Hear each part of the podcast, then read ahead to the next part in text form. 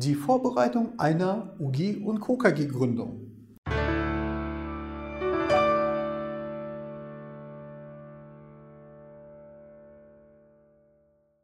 Hallo meine Damen und Herren und herzlich willkommen. Ich bin André Kraus, ich bin Rechtsanwalt und ich bin spezialisiert auf Gesellschaftsrechtsfragen. Und jetzt geht es um die Vorbereitung der Gründung einer UG und KKG. Die Vorbereitung der Gründung einer Gesellschaft, die fasse ich gerne immer wieder in vier Schritten zusammen.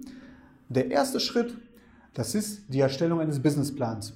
Ich empfehle das allen Gründern und ich empfehle dort, ihre Geschäftsidee zu skizzieren, zu skizzieren, wie sie sich die Operation und den Vertrieb vorstellen, aber auch die Konkurrenten, die Wettbewerbersituation und ihre Alleinstellungsmerkmale herauszuarbeiten und ganz, ganz wichtig, die Wirtschaftsplanung. Der zweite von den vier Schritten, das ist die Sicherung der Finanzierung, aber auch die Sicherung der Produktionsmittel oder auch der Personen, die in ihrem Geschäft für den Vertrieb und für die Operation zuständig sein werden.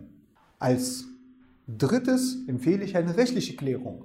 Und dazu gehört zunächst einmal die Klärung der Rechtsform. Ist denn die, die UG und KKG überhaupt die richtige Rechtsform für Ihr Geschäft? Und das ist dann der Fall, wenn Sie auf der einen Seite eine günstige Gründung wollen und gleichzeitig sich persönlich enthaften wollen und dabei auch noch jemanden beteiligen wollen an Ihrem Geschäft oder eine Leichtentnahme haben wollen ohne eine Auszahlung über das Geschäftsführergehalt. Und zur leichten Beteiligung, was ich damit meine, ist, bei einer UG und KKG wie auch bei einer GmbH und KKG können Sie jemanden, können Sie auch einen Investor oder vielleicht ein Familienmitglied als Gesellschafter am Unternehmenserfolg beteiligen, ohne dass er zu einer horrenden Steuerzahlung äh, genötigt wird, wie bei einer GmbH oder einer UG. Denn bei einer UG und KKG muss diese Person bei einer, bei einer Entnahme nur den Einkommenssteuersatz bezahlen.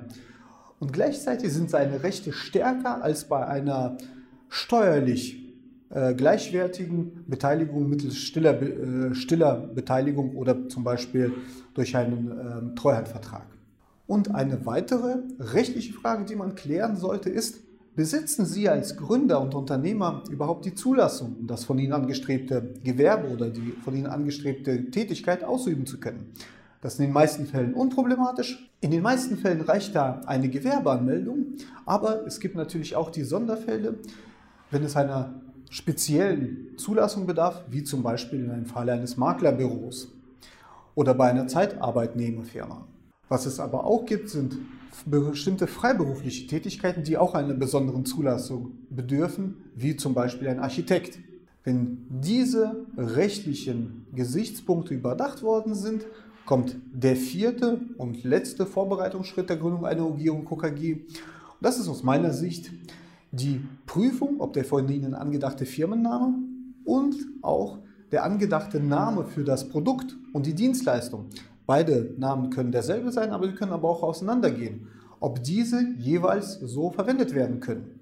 Und daher sollte geprüft werden, ob diese nach firmenrechtlichen Gesichtspunkten, aber vor allem auch nach markenrechtlichen Gesichtspunkten zulässig sind, insbesondere ob die von Ihnen gewählten Namen den von Ihnen gewählten Namen keine identische oder ähnlichen Marken, die schon angemeldet worden sind, entgegenstehen. Und das sollte gesondert geprüft werden und es, es wird auch empfohlen, auch vielfach eine Marke auch anzumelden für, für sein neu gegründetes Unternehmen.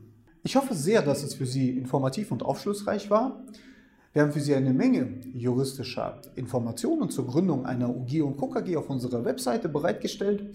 Und wenn Sie selbst an die Gründung einer UG und KKG denken oder wenn Sie sich dazu beraten lassen wollen, können Sie uns gerne online zu einer kostenfreien Erstberatung äh, sich einen Termin geben lassen auf der Webseite oder uns gleich online auch zur Gründung bereits mandatieren. Vielen Dank für Ihr Interesse und gerne bis zum nächsten Mal. Auf Wiedersehen.